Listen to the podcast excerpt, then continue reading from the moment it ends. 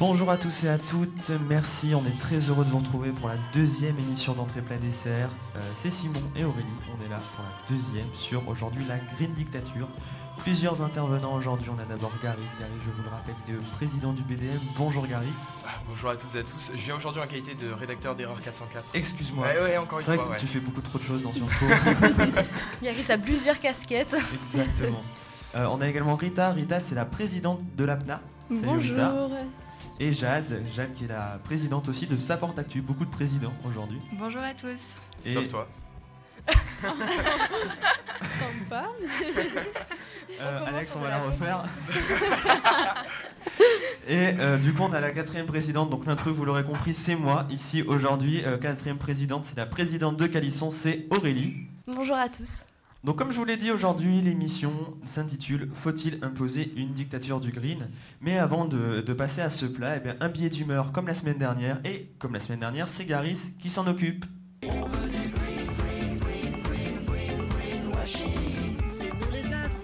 oui, du green, on adore ça. Il y en a partout, pour tout et à toutes les sauces. Le voilà, étonnamment, euh, dans des marques comme McDonald's, Total ou encore Coca-Cola. Tiens, prenons Coca-Cola par exemple qui a lancé sa gamme Life, euh, où seulement une seule chose dans le produit original change. Quoi donc? L'emballage, pardi Devenu vert pour l'occasion, un beau coup de communication nommé par les ayatollahs de l'écologie, si vous m'autorisez cette citation d'un célèbre fervent défenseur euh, de notre planète, éco-blanchiment. Ça fait très financement occulte, non? Ce soir, dans Cache Investigation, la COP21 est-elle vraiment écologique? Faire venir des dirigeants du monde entier pour parler d'engagement que personne ne prendra, négocier des heures durant et s'auto-applaudir d'un accord dit exceptionnel limitant le réchauffement climatique à 1,5 degré alors que c'est déjà trop, Élise Lucet et son équipe vous emmènent dans le monde merveilleux de l'éco-blanchiment. Ce soir, 21h05 sur France 2. Reportage d'ailleurs diffusé après une publicité pour acheter le dernier SUV de Dacia. Vaste blague. Bref, force de reconnaître que beaucoup de personnes et d'entreprises se revendiquent vertes maintenant. On a l'industrie pétrolière, les voitures électriques, ouais, parce que big up aux batteries non recyclables, les hypermarchés, le Rassemblement national, rayez les mentions inutiles. Prenez ce parti politique d'extrême droite bien connu qui a fait un beau brushing funky, greeny, va te faire foutre l'écologie. Il propose d'interdire ni plus ni moins l'entrée sur le territoire français des plantes étrangères. Ouais, ouais, ouais, jetez votre cactus, mes amis les bobos, rip le bonsaï, mes petites groupies de la K-pop, place aux vieux et nobles chênes français. Euh, Garis, tu es hors sujet. Je t'ai imposé de parler de la dictature du green. Alors, dit comme ça, c'est plutôt la dictature de Calisson. En effet, et j'y viens, car j'ai avant tout cherché ce qui se cachait de- réellement derrière cette dictature du green. Je tape donc sur mon moteur de recherche le sujet de ma chronique exigée par Aurélie, et quelle ne fut pas ma surprise de tomber sur un article intitulé Green is the new red. Si vous me permettez ce jeu de mots, ça annonce la couleur. Dans cet article publié sur le site L'Incorrect, no comment, on trouve dès les premières lignes une référence à un soi-disant pouvoir de Greta Thunberg ayant la capacité de voir le CO2 à l'œil nu. Ouais, ouais, ouais, non, ne riez pas, euh, c'est euh, très sérieux, c'est sa mère qui l'aurait dit selon l'auteur de l'article. Non mais, sans déconner. L'écologie fait quand même des dingueries aux gens. hein. Petit message pour sa mère. S'il vous plaît, je vous en prie, laissez cette gamine tranquille. C'est pas parce que la weed est une plante et que c'est écologique qu'il faut en mettre dans les gâteaux de sa fille. Non, plus sérieusement, imaginez ce qu'on peut faire de ce pouvoir. Par exemple, euh, on pourrait entendre la petite Greta dire euh, Maman, je vois du CO2 là Et sa mère qui répondrait Non, ma chérie, c'est tonton Gunther qui a ses reflux gastriques. Tous les héros n'ont pas de cap. Comme le président du BDM, tu m'habitues à mieux niveau rigueur journalistique. Alors, à ce titre, figure-toi que je suis tombé sur la page Wikipédia de ce qu'on appelle l'écofascisme. Est-ce qu'on peut mettre une musique, euh, s'il vous plaît, à la régie? Est-ce qu'on peut mettre une musique euh, pour le clip euh, Celle, par exemple, pour le clip de campagne de Marine Le Pen, celle qui fait bien peur, celle qui parle des migrants?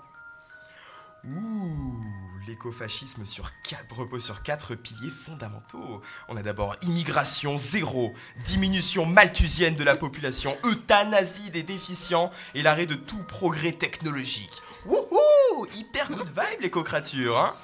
Tiens, prenons la réduction démographique. J'ai une proposition à faire aujourd'hui. Ah bon? Oui, je propose de rendre gratuit et obligatoire cet outil merveilleux, légalisé dans les années 60, que vous connaissez tous, la capote. Ah, ah, bah non, en fait, c'est du latex, c'est pas possible, écologie oblige. Alors du coup, Laissez-moi regarder euh, parmi mes fiches. Voilà, alors, du coup, je propose l'utilisation euh, en échange de boyaux de moutons desséchés en guise de préservatif. Ah, exit la marque Skin, c'est vraiment de la vraie peau cette fois. ne soyez pas dégoûtés, je suis sûr qu'on va s'y faire. Et conclusion? Alors, je vais vous laisser méditer avec cette fabuleuse phrase qui clôture l'article Green is the New Red. La pastèque, verte à l'extérieur et bien rouge à l'intérieur. bisous, bisous, Marx, et bonne journée verte à toutes et à tous. Merci beaucoup, Garis. C'était encore très très drôle. Merci beaucoup, Garis. Franchement, je crois qu'on va te mettre là toutes les semaines. Je laisserai ma place quand même, je suis pas un dictateur. hein. ah bon? T'es sûr hein, Parce que moi, je connais ce qui se passe dans le BDM.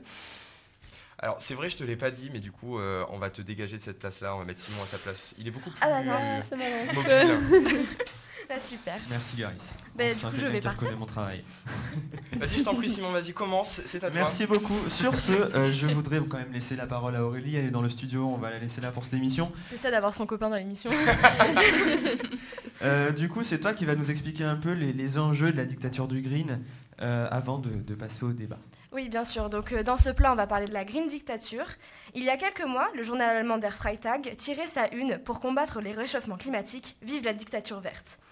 Alors, euh, bien sûr, sur un ton un peu ironique, les journalistes reviennent sur les récentes mesures euh, comme la baisse de vitesse dans les villes, euh, les journées sans viande à la cantine ou même l'interdiction des lampes à incandescence, qui, je le rappelle pour le petit fun fact, a fait économiser l'équivalent de la consommation électrique de la Roumanie en deux ans. Sauf que certaines de ces mesures, susceptibles de- d'enrayer le réchauffement climatique, sont perçues pour certains comme des dérives autoritaires.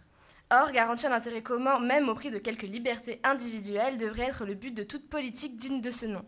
Alors que la vague écologiste a fait parler d'elle aux dernières élections municipales en gagnant Lyon, Bordeaux, Strasbourg, Poitiers ou Grenoble, et en participant à la victoire de Paris ou Marseille, nous pouvons nous demander si ces élus mettront en place cette green dictature où le monde sera obligé d'acheter une gourde et de rouler en vélo. L'écologie est plus que jamais donc dans l'actualité, de la jeune Greta Thunberg, comme nous en a parlé Garis, au mouvement d'extinction rébellion, qui euh, le 11 octobre est monté sur la Tour Eiffel pour scander rebelle et euh, rappeler l'urgence climatique. Nous verrons avec nos invités aujourd'hui s'il faut instaurer cette dictature pour sauver notre planète. Donc je vais euh, donner la parole à, à Rita pour déjà avoir son avis sur ce terme green dictature. Est-ce qu'on est en train d'imposer une green dictature verte Alors bah, déjà c'est intéressant parce que ce que tu dis dans ton speech, euh, c'est tu parles du fait que euh, l'écologie commence à s'imposer et que ça s'est notamment vu lors des dernières élections. Et du coup c'est assez marrant de parler de green dictature euh, imposée par des élus qui ont justement été élus. Et euh, le principe de euh, la démocratie, c'est précisément l'élection. Donc a priori, si des élus se font élire sur des euh, idéaux écolos, c'est que ça vient pas forcément d'une dictature et que c'est que ça c'est un enjeu qui est tellement fondamental que justement ça émerge d'une volonté qui est plutôt démocratique. Donc voilà, donc déjà il y a un peu ce paradoxe-là. Je pense que c'est une expression qui est un peu utilisée parce que on s'aperçoit bien que notre modèle actuel est pas viable et que euh, du coup on est un peu face à euh, bah, des paradoxes, etc. Et je pense que c'est surtout la peur du changement et la peur de euh, faire de trop grands changements et de, des changements trop restrictifs qui fait émerger ça. Mais c'est pas forcément. Enfin, je pense pas qu'elle soit forcément fondée cette expression green dictature. Ok. Et Jade, est-ce que cette green enfin, l'expression green dictature te fait réagir ou pas? Bah, moi, je suis plutôt d'accord avec Rita, déjà parce qu'on est assez loin d'une green dictature, parce qu'il il y a au final assez peu d'initiatives écologiques qui sont vraiment euh, mises en place et vraiment euh, implantées dans nos sociétés, on va dire. Mais aussi, bah, comme l'a dit Rita, c'est parce que euh, en fait, on peut y arriver plutôt par des élections. euh, plutôt que par une dictature en fait. Donc euh, ouais pour moi ce terme euh, c'est un peu à repenser. Et alors, est-ce que, euh, par exemple, euh, on a parlé euh, des journées sans viande à la cantine, et certains disent oui, je n'ai plus la liberté de manger ce que je veux, mes enfants ne peuvent pas manger ce qu'ils veulent, donc c'est autoritaire. Vous pensez quoi au fait de ces journées déjà sans viande, et est-ce que on devrait plus avoir le droit de manger de la viande si on a envie ou, Bah, Typiquement, tu parles euh, des, des journées écolo, et enfin des journées euh, sans viande, et c'est pas comme si ces journées, ça avait été euh, imposé tous les jours de la semaine. C'est une journée qui a été imp- imposée qu'une seule journée. justement euh, par les C'est suffisant pour toi, une seule journée dans la semaine? Ben, en fait, pour moi, c'est justement le moyen de faire découvrir sans imposer. C'est-à-dire que souvent, on a tendance à avoir une vision un peu manichéenne euh, qui est de dire euh, l'écologie, c'est tout blanc, tout noir, euh, ou l'écologie, c'est de la restriction contre la liberté, etc. Là, c'est le moyen de mettre une journée juste pour découvrir et pour montrer que non, l'écologie et le végétarisme ou le véganisme, c'est pas seulement de la restriction, c'est aussi quelque chose autour de quoi on peut cuisiner, autour de quoi on peut s'amuser, il y a des choses à faire. C'est vraiment un moyen de, sans imposer ça tous les jours, de montrer une autre voie possible une journée par semaine. Et ça, du coup, c'est le format. Je pense pas du tout que ce soit autoritaire ou qu'il y ait une volonté de, euh, enfin, de dictature ou quoi que ce soit, puisque c'est juste une journée. Donc c'est plus euh, axé sur la découverte, je dirais. Et par exemple, j'ai aussi vu que la métropole de Chartres, elle propose euh, donc 7 journées sans viande, mais Mm. aussi 3 jours par la semaine où il y a une alternative à la viande. Est-ce que tu trouves que ça devrait être donc plus mis en place dans d'autres lycées Bah oui, enfin justement, enfin aujourd'hui on voit que la viande, enfin la consommation de viande, c'est une des sources de pollution euh, évidentes. Donc c'est, enfin il y a trois grandes sources de pollution et euh, la consommation de viande s'en fait partie. Euh, Il y a des, enfin là on se base quand même sur des, des éléments qui sont scientifiques, qui sont scientifiquement prouvés. Je pense que dans une dictature, justement, le principe c'est de pas se baser sur des éléments euh, fondés scientifiquement, mais euh, de se fonder sur des éléments plutôt euh, de l'ordre des sentiments ou de ce genre de choses, tandis que là, on se base sur de la science. Et donc voilà, la consommation de viande est une source évidente de, pollution, et pour moi, c'est important de permettre aux gens qui volontairement veulent se mettre à ce mode de consommation. Après, il va y avoir un autre problème parce que beaucoup on, on considère que euh, on remplace la viande pas du poisson. Mm. Sauf que le poisson, ça a aussi des, euh, des impacts environnementaux Alors, qui est important avec la surpêche, euh, la surconsommation de poissons Mhm. et tout ça. Et c'est vrai que ça peut poser problème. Il Alors faut aussi attention, parce penser que... à, à ne pas remplacer la viande seulement par du poisson. Oui, Parce que dans la tête de beaucoup de gens, par exemple, le vendredi c'est le jour de poisson. oui, oui. Il n'y a pas de viande parce qu'il y a du poisson, sauf que finalement le poisson, est-ce que c'est pas aussi peu Non, non, écologique alors, que la viande? à préciser que être végétarien, enfin la définition classique, on a souvent tendance à penser que ne pas manger de viande, c'est pouvoir manger du poisson. Quand on est végétarien, on mange pas de poisson. Si Mm. on mange du poisson, on est pesco-végétarien dans ce cas. Donc c'est une autre variante, mais euh, voilà, quand, enfin pas manger de chair animale en fait, on devrait plutôt dire plutôt que ne pas manger de viande. Mais euh, oui, bien sûr, euh, là les, enfin les océans, je, je regardais, j'avais des chiffres il y a pas très longtemps et c'était il me semble, je crois que je les ai là, c'est 33%, euh, voilà, 33% des espèces de poissons comestibles qui sont surpêchées, donc euh, qui sont pêchées en plus pendant les périodes de reproduction. Donc le, problème que tu mets en lumière, il est évidemment présent, et euh, le problème de la viande s'applique également pour les poissons, oui. Et est-ce qu'il ne faudrait pas aussi, euh, en parallèle de ces journées sans viande, de, de l'éducation? Donc euh, sans viande ni Mhm. poisson, puisque c'est des repas végétariens qui mettent, donc il n'y a pas de poisson. C'était pas la finalité du- de, la, du se- de la semaine de- du goût ou quelque chose comme ça à la base? Enfin, moi je pense qu'on peut essayer peut-être Ouais. de repenser la semaine du goût pour Mhm. faire aussi peut-être, alors peut-être plus souvent du coup des semaines sans viande ou des choses comme ça où Mhm. on apprend à différents modes euh, de, de nourriture euh, nouveaux du 21e siècle. Mhm. Et du coup, voilà, de faire de cette semaine du goût euh, une semaine voilà où on apprend aussi des nouvelles méthodes écologiques, de mieux manger, de manger. Mais aussi, c'est c'est un impact sur l'environnement, mais aussi sur la santé des gens au final de mieux manger. Bah oui, c'est hyper int- intéressant en fait ce que tu dis parce que c'est vrai que le principe de la dictature, c'est de maintenir les gens dans l'ignorance et euh, du coup de faire croire à une réalité unique, etc. Et du coup, ce que tu dis, ce serait un moyen en fait de, bah, de pallier les, euh, les excès de ça en, euh, par l'information. Et du coup, c'est super intéressant, c'est ça, organiser une semaine du goût, par exemple, autour de l'alimentation végétarienne, montrer qu'on peut compenser la viande aussi, parce que beaucoup de gens pensent que euh, c'est parce qu'on est, enfin, quand on est végétarien, on a des carences, que euh, c'est forcément quelque chose qui nuit à notre santé. C'est pas le cas. En fait, euh, il y a autant de protéines dans d'autres aliments que la viande ou que le poisson ou autre. Donc oui, c'est vrai que l'idée de la semaine du goût, ce serait, enfin, d'avoir de compléter ça par de l'information, c'est hyper intéressant. Mais justement, du coup, tu parles de remplacer la viande par certains Mhm. éléments qui, par, par certains aliments pardon, qui contiennent aussi des protéines. Ouais. Quoi, par exemple? Alors, bah, par exemple, il y a le, bon, très controversé écologiquement, mais le soja. Euh, après, tu as d'autres sources. Tu as les haricots verts, euh, les haricots. Tu vas avoir euh, la spiruline, qui est une espèce. pas, c'est pas une algue, mais c'est un, un truc que tu trouves sous forme de paillettes et que tu peux ajouter à plein de trucs. C'est un goût assez neutre. Euh, tu as plein d'autres trucs comme euh, le quinoa. Euh, je sais pas si on dit le ou la quinoa d'ailleurs. bref, le quinoa. Euh, tu vas avoir euh, les, les pois chiches. euh, Enfin, tu as vraiment plein de, de Ouais, c'est graines. De... Ouais. Bah, c'est d'ailleurs pour ça, je pense qu'il faut plus informer les gens parce qu'on a tendance à penser que c'est forcément mauvais en fait ce qu'on va pouvoir cuisiner euh, sans bah, ni viande ni poisson.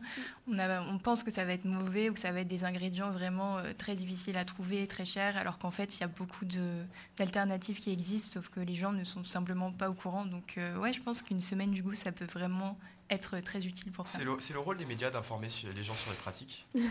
C'est ce qu'on est en train de faire. Ben... ouais, tu fais bien de poser euh, cette question dans un podcast, du coup, qui est donc un média. Parce que ouais, je pense que c'est aussi le rôle des médias de démocratiser un petit peu ça. Parce que c'est euh, une dimension qui a tendance à être un petit peu occultée. Enfin, on parle pas vraiment d'alimentation, en fait, euh, dans les grands médias. Alors que ça pourrait euh, inciter bah, beaucoup plus de gens euh, à se lancer, euh, même, enfin, pas forcément à devenir végétarien, mais au moins à diminuer leur consommation de viande ou de poisson si justement ils étaient plus au courant, puisque ce sont les grands, enfin, ces grands médias-là qui ont une audience énorme de personnes qui n'auraient pas été informées de, ça autrement que par ces médias-là. L'idée, ce serait de faire des campagnes de sensibilisation, quoi, vraiment. Oui, voilà. Donc euh, peut-être sous la forme de campagne ou même tout simplement de reportages de temps en temps, enfin varier un petit peu euh, les reportages euh, qu'on peut voir à la télé, par exemple. Ça pourrait être, je pense, très intéressant pour montrer un peu tout ça, aller à la rencontre peut-être d'intervenants ou enfin, de personnes qui, qui s'y connaissent, on va dire, pour bah, proposer d'autres alternatives. voilà. Et on dit souvent que euh, être vegan ou euh, végétarien, c'est euh, être riche. Parce qu'on ne peut pas euh, allier euh, euh, un mode de vie écologiste avec euh, éco- écologique, pardon, avec euh, des revenus assez bas. Est-ce que vous êtes d'accord ou? C'est vrai que certains aspects dans l'écologie, euh, c'est surtout des problèmes qui concernent euh, euh, des populations plus aisées, puisque euh, quand euh, on a des familles en France qui euh, sont euh, dans vraiment qui ont de gros problèmes financiers et leur premier, leur premier problème, leur première pensée, ça va pas être comment devenir vegan ou végétarien, mais juste comment manger. Donc à ce niveau-là, je suis parfaitement d'accord et je pense que c'est pour ça que le éviter la dictature écologiste ou écolo, c'est vraiment essayer de contrebalancer des inégalités et essayer de laisser à chacun son, sa marge de pouvoir. C'est-à-dire que chacun ne peut pas fournir le même effort écolo et il faut euh, accepter que chacun le fasse à son échelle. Et oui, euh, aujourd'hui, le, le mode de vie euh, vegan ou végétarien coûte euh, plus cher que le mode de vie sur... Bon, bien que la, la viande coûte cher hein, aussi. Mais euh, c'est vrai que c'est moins accessible. Ça commence à devenir de plus en plus assez accessible. En 2018, je crois que c'était 24% euh, de plus de, de produits véganes et végétariens dans le commerce. Donc ça se démocratise. Ça reste encore euh, cher et euh, un peu inaccessible à, à des, à des abords. Ouais. En réalité, dans, une, dans une vision un peu plus macroéconomique, ce qui coûte cher, c'est pas tant de vivre de manière écologique ou de, mani- de manière végane, je prends vraiment un, un point de vue très large, c'est les investissements qui sont coûteux à la base. Et c'est vraiment ça sur lequel je pense l'État devrait travailler, c'est de mettre en place du coup ces investissements qui sont coûteux, notamment au niveau des transports, voilà, mettre Mm. en place plus de réseaux de transport qui soient plus verts et plus durables, mettre en place des énergies renouvelables, puisque voilà, mettre, euh, mettre des barrages hydroalcooliques, j'allais dire hydroalcooliques, mettre en place matrixé des- par le virus. Mettre en place des barrages hydroélectriques, c'est cool, c'est fun, hein, mais Mhm. euh, ça fait pas autant qu'une centrale et ça coûte cher à mettre en place. Mhm. Du coup, c'est vrai que c'est ces investissements coûteux, mais sur du long terme, si ces investissements coûteux sont faits, après, euh, finalement, qu'on soit riche ou pauvre, on pourra tous vivre de manière écologique. En fait, c'est ça, il faut accepter de détruire une partie du capital gris, enfin du capital euh, qui a été construit. Il faut accepter que ça va mener à une perte euh, un peu obligatoire, et, euh, mais investir sur le long terme, c'est, il, me semble, il me semble que c'est le Pays-Bas qui a décidé d'ici 2020 ou quelque chose comme ça de consacrer une partie entière de son PIB à l'écologie. Et justement, ça devrait être ce genre d'initiatives qui sont développées, vraiment bah, dédiées, euh, c'est une grosse mesure, mais décider de dédier, je sais pas moi, 4%, 5%, 7% du PIB euh, à euh, l'écologie. Donc je pense que je suis vraiment d'accord pour le coup avec, avec ce que tu développes. Mais euh, du coup, par exemple, est-ce que les États, ils devraient aussi contrôler la consommation euh, enfin, Par exemple, euh, ceux qui ont un gros SUV qui consomment beaucoup ou qui mettent le chauffage à 22 degrés l'hiver et on sait que c'est désastreux pour la planète. Est-ce qu'il devrait contrôler? Parce qu'il y a dans un récent livre qui est sorti il y a quelques temps, je sais, j'ai pas la date. Oui, exactement. je l'ai vu passer aussi. dans ce récent livre, il proposait de mettre une. Bon, alors c'est une, dystopie, hein, bien sûr. Mm. Et il proposait de mettre une sorte de liste pour contrôler ceux qui consomment trop et, par exemple, qui perdent des points ou qui n'aient plus accès à des emplois. Bon, bien sûr, c'est une dystopie. Mais est-ce que quelque chose de semblable pourrait être fait ou devrait être fait pour l'écologie?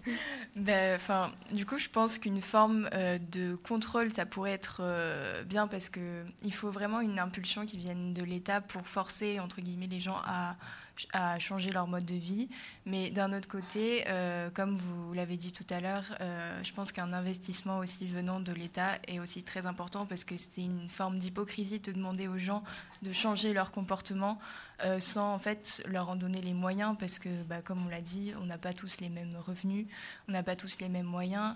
Donc là, je prenais bah, l'exemple des voitures polluantes, mais après, on n'a pas tous les moyens de changer de voiture non plus. Donc c'est aussi un gros travail bah, de démocratisation de toutes ces, toutes ces initiatives euh, écologiques quoi, pour euh, vraiment accompagner les gens.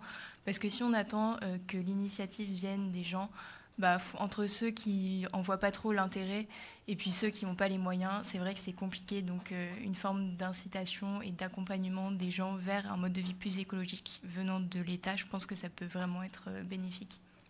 Et l'exemple de R aussi, c'est super pertinent puisque enfin dans, dans, ce roman oui c'est ça c'est bah, une dystopie euh, avec euh, un monde qui serait complètement euh, dominé par la pensée écolo mais vraiment dans l'extrême on, on, flique les gens pour savoir ben, on retrace leur, leur mauvais comportement pas seulement du moment présent mais aussi du moment passé euh, donc euh, voilà, et on, les répartit dans des certaines professions en fonction de ça, ça part très très loin. Et après, à la fin du livre d'ailleurs, il y a une partie justement où la famille qui a été poursuivie euh, dans le livre décide de créer, de s'isoler et de créer elle son mode de vie écolo, mais d'une manière parfaitement volontaire et d'une manière où chacun apporte sa petite touche en fonction, voilà, justement, toujours en fonction de ce que la personne peut faire.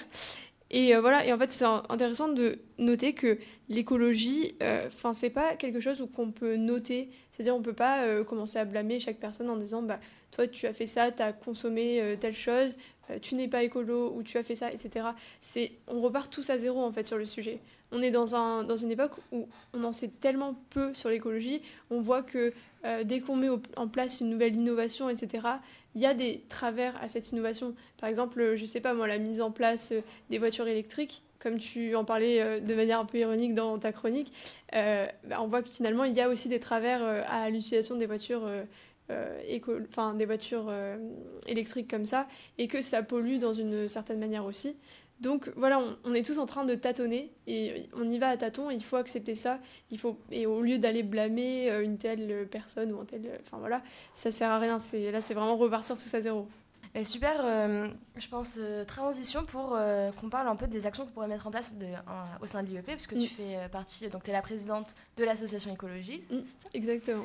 Et est-ce que vous avez prévu de mettre des choses en place à l'IEP ou peut-être plus des conseils alors bah, justement, oui, on a prévu plein plein de projets assez variés.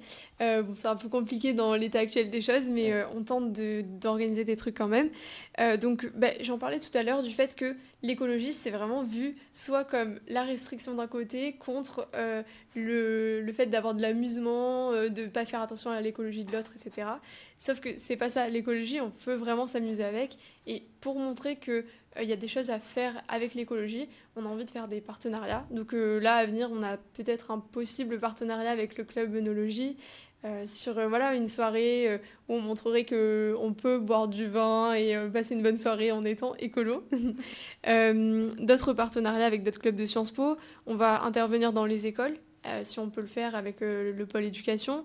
Euh, on a aussi organisé des clean walk, enfin une clean walk, et on compte répéter l'action avec le pôle événementiel. on aimerait bien développer le tri à Sciences Po avec les mhm. poubelles de recyclage. On a aussi pour projet, ça aussi avec le CA, d'organiser une commission écologique à Sciences Po pour bah, s'occuper des projets différents, architecturaux, etc. Et puis bah, encore plein d'autres projets de, de type enfin des installations à Sciences Po et tout. Eh, super, beau programme. Alors moi j'ai un peu du mal avec euh, dire que l'écologie c'est marrant. Moi il y a rien de drôle. hein. Vraiment, non mais c'est vrai, on parle quand même de la fin Oui. du monde. Je veux dire, Mm. euh, c'est, c'est, je veux pas être catastrophiste. Hein, c'est juste que Mhm. c'est des sujets qui sont vraiment à prendre à la, pas à la légère du tout. Bien sûr. Et c'est vrai que moi, parler d'écologie drôle ou écologie, euh, ah oui, ça va être fun et tout, euh, moi j'ai un peu du mal avec ça. Mm. Parce qu'on parle vraiment de mode de vie qui impacte sur notre, voilà, sur notre vie future, comment on va vivre dans les années à venir et tout ça. Et c'est vrai que voilà, pour moi, c'est beaucoup plus des sujets sérieux que des sujets où on peut, où on peut vraiment euh, déconner et faire Ouh, j'ai fait du tri ce matin, Bien trop sûr. cool. Bien sûr, euh, sauf que. C'est un peu caricatural ce que je dis, Oui, mais. c'est voilà. Alors je comprends ce que tu veux dire. Il s'agit pas de faire euh, de l'écologie un super concept fun. C'est pas ça. C'est juste que euh, c'est difficile de faire que, de faire en sorte que les gens s'intéressent à l'écologie. Et si tu veux commencer à sensibiliser les gens à l'écologie, il faut leur montrer une voie qui soit applicable à ton quotidien. Et tu peux pas vivre dans ton quotidien avec un scénario catastrophe tout le temps. Et il faut construire quelque chose de durable. Il faut construire euh, des choses qui soient euh, amusantes. Enfin, amusantes, pas dans le sens euh, on va avoir du fun. Non, c'est bien sûr c'est un sujet sérieux, mais il faut que ça puisse s'intégrer à ton mode de vie. Tu vois, il faut pas que ce soit que quelque chose de catastrophe et que voilà, bien sûr c'est le cas et on le sait, on part de ce postulat, mais autour de ça, on développe un réel mode de vie construit sur la longueur. Et pour que ça tienne, il faut que ce soit quelque chose que tout le monde puisse tenir. Donc euh, voilà, et puis il y a, on peut, il faut montrer que c'est pas seulement de la restriction, l'écologie, c'est vraiment la création et la régénération d'idées nouvelles.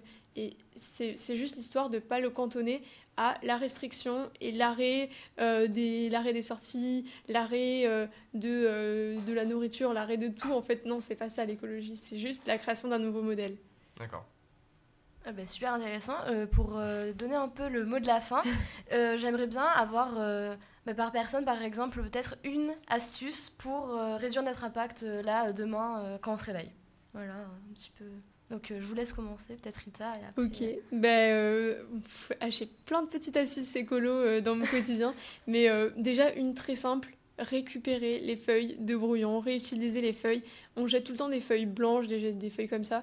Euh, perso, je jette jamais une feuille, je la mets toujours dans une petite pochette. J'ai une pochette énorme chez moi de euh, feuilles euh, bah, à réutiliser. Juste ce genre de truc déjà, ça peut pas mal aider. Ou deuxième truc, penser à prendre ses sacs plastiques avec soi, toujours et penser à, prendre, à acheter en vrac un maximum, ce genre de truc. Enfin, moi, ce que j'applique, j'essaye d'appliquer en tout cas dans mon quotidien, c'est un peu comme l'a dit Rita, essayer d'acheter en vrac, euh, essayer aussi de réduire ma consommation de viande. Euh, donc euh, voilà, on parlait tout à l'heure d'alternatives euh, dans la nourriture, bah, donc j'essaye un petit peu d'appliquer ça euh, au quotidien. Euh, ouais, puis voilà, euh, pareil, réduire la consommation de plastique, essayer de privilégier euh, des produits dont l'emballage est recyclable. Donc euh, c'est un petit peu des, des réflexes à apprendre en fait dans sa vie de tous les jours et on s'aperçoit qu'il y a plein de choses très faciles à mettre en place euh, un peu tout le temps quoi. Ok. Yaris peut-être? Euh, ne pas faire ça trop, ça trop loin. non, en- non, plus sérieusement, c'est voilà, penser aussi à faire des vacances plus locales. Je pense à ça, notamment avec euh, le train. Il faudrait Mm. que voilà, les, les- les coûts soient beaucoup moins chers pour le train, c'est c'est pas évident. Mais voilà, c'est penser aussi au local, à tout ce qui a voilà, la consommation locale. Moi, je préfère largement consommer local que consommer bio et que ça vienne du Chili et tout ça. Mais voilà, c'est penser plus au local euh, qu'à l'international et aussi voir euh, les richesses de notre patrimoine. Ok. Simon, une astuce? Euh, une astuce, alors personnellement ça me paraît évident, mais quand vous vous brossez les dents, fermez votre robinet, ne laissez pas le couler pendant euh, deux ou trois minutes, vraiment fermez-le. Euh, voilà, ça me paraît essentiel, c'est la base, mais vraiment faites-le, c'est hyper important. Je profite juste de euh, l'intervention de Garis pour rebondir sur euh, l'aspect local parce que avec l'ABNA, petit moment pub, on crée, euh, enfin on a créé un partenariat avec justement un producteur local. Euh, donc qui permet d'acheter des paniers bio toutes les semaines. Donc euh, voilà, si ça vous intéresse, vous pouvez vous adresser à l'APNA Oui, pour plus, acheter des paniers. cher. Ouais, c'est pas cher. Il y a plusieurs tarifs. C'est 5, 10 euh, ou plus cher, 20 euros pour les colocs plutôt. Et voilà, et ça permet de faire vivre un petit producteur qui, sans ça, serait vraiment dans la galère. Là, ça commence à, à démarrer un petit peu son commerce. Et donc, ça l'aide vraiment pour ça. Et euh, ouais, consommer local. Et ça permet de consommer des fruits et légumes de saison aussi. Super. Je vais finir avec mon astuce et on, part- on passe direct euh, au dessert. Donc mon astuce, ça serait euh, déjà d'utiliser une gourde parce que ça coûte vraiment pas cher et au moins euh, vous pouvez euh, limiter votre consommation de plastique. Et deuxième petite astuce, c'est pour bah, ça ça concerne plutôt les filles, mais les garçons qui se maquillent aussi, c'est utiliser des lingettes euh, démaquillantes qui marchent super bien, qui sont pas super chères, et au moins il n'y a pas de coton ni de lotion micellaire avec des, des emballages Mhm. aussi en plastique. Euh, moi, je sais que j'en utilise depuis euh, un an et ça marche super bien, donc euh, je conseille. Et d'ailleurs, euh, l'APNA va aussi vendre des gourdes écolo. Mais t'en parlais aussi, j'en profite. La minute pub. Tant qu'à faire la pub. Bah oui, attends, on doit faire euh, en entier. hein. Alors si tu veux, on fait ta pub, y a pas de problème, et tu nous donnes des sous du coup. Voilà. C'est pas Euh. très écolo de demander ça. hein. Mm. Ça L'argent- va dans l'ar- l'initiative. L'argent n'a pas d'odeur, il ne pollue jamais. C'est pas mal. Alors, euh, on va passer maintenant au petit dessert. Donc, c'est la recommandation euh, de la semaine. Et euh, je laisse la parole à Simon pour la faire. Et donc moi aujourd'hui je vais vous conseiller un film. Film c'est un film policier espagnol qui est sorti en 2017 qui s'intitule The Invisible Guest. Alors, on peut aussi l'appeler L'accusé. Et en gros, donc je vous le résume rapidement, euh, le personnage principal s'appelle Adrian. Il se réveille dans une chambre d'hôtel près de sa maîtresse et elle est morte allongée par terre. Euh, ils sont ju- juste tous les deux et lui il a un énorme coup sur le front, il saigne, enfin vraiment quelque chose de fou, il comprend pas ce qui se passe. Étant donné que personne n'a été vu entrer ni sortir de la chambre, c'est automatiquement que lui, lui qui est accusé. Donc il essaie de se défendre en se disant qu'il va pas se donner un gros coup, euh, voilà, dans le front. Alors on dit non, non, personne ne veut rien savoir. Donc en fait, il doit avoir un procès en quelque sorte. Et en- fait, le film, l'intrigue principale, c'est l'avocate de Adrienne qui vient chez lui pour préparer justement le procès. Donc en fait, ils reviennent sur tout ce qui s'est passé. Euh, bon, bien sûr, c'est la version d'Adrienne. Alors, vrai ou fausse, faudra regarder le film. Mais euh, en gros, au fur et à mesure, on se rend compte que euh, cette affaire-là de, de- de la maîtresse dans, dans la chambre d'hôtel, elle est liée à une deuxième affaire. Et bon, enfin, je vais m'arrêter par rapport au résumé parce que je vais spoiler. Euh, c'est très très compliqué ce film-là à résumer sans en dire trop, mais vraiment, vraiment, regardez-le. Il est génial. À la fin, on est juste bouche bée. Euh, Il y a des. Enfin, vraiment, l'accueil du public a été excellent. J'ai regardé, il est noté 4,4 sur 5 sur euh, Allociné. Donc c'est vraiment super bien. Il est dispo sur Netflix, alors n'hésitez plus, foncez et regardez. Tu peux rappeler le nom s'il te plaît? The Invisible Guest, D'accord. l'invité invisible en quelque sorte. Voilà, voilà. Ben, merci beaucoup. On va clôturer donc euh, cet épisode de Entrée plat dessert. Je remercie euh, ben, vraiment euh, Rita, Jade et Gary d'être venus Merci parler d'écologie avec nous. Merci à Et, toi euh, aussi. et Merci à toi. ouais. Ouais, merci de nous avoir accueillis. Et j'espère qu'on aura donné beaucoup d'idées à nos auditeurs pour un peu changer leur mode de consommation et dire que l'écologie, c'est pas une dictature. Voilà. Merci, Merci, à la semaine prochaine. à la semaine prochaine. Et n'hésitez pas à vous abonner sur les applications de podcast et de nous laisser une bonne, euh, une bonne notation. Et aussi euh, de nous faire vos retours euh, pour qu'on s'améliore. Bon, je bonne m'abonnerai quand Deezer euh, le publiera euh, tout de suite. hein, parce que Euh, là, c'est bon. J'en ai marre d'attendre un jour moi. Et n'hésitez pas à venir nous rejoindre pour, euh, mais pour participer tout simplement au podcast. hein, on est très très ouverts. Voilà, merci à tous. Au revoir. Bisous Merci.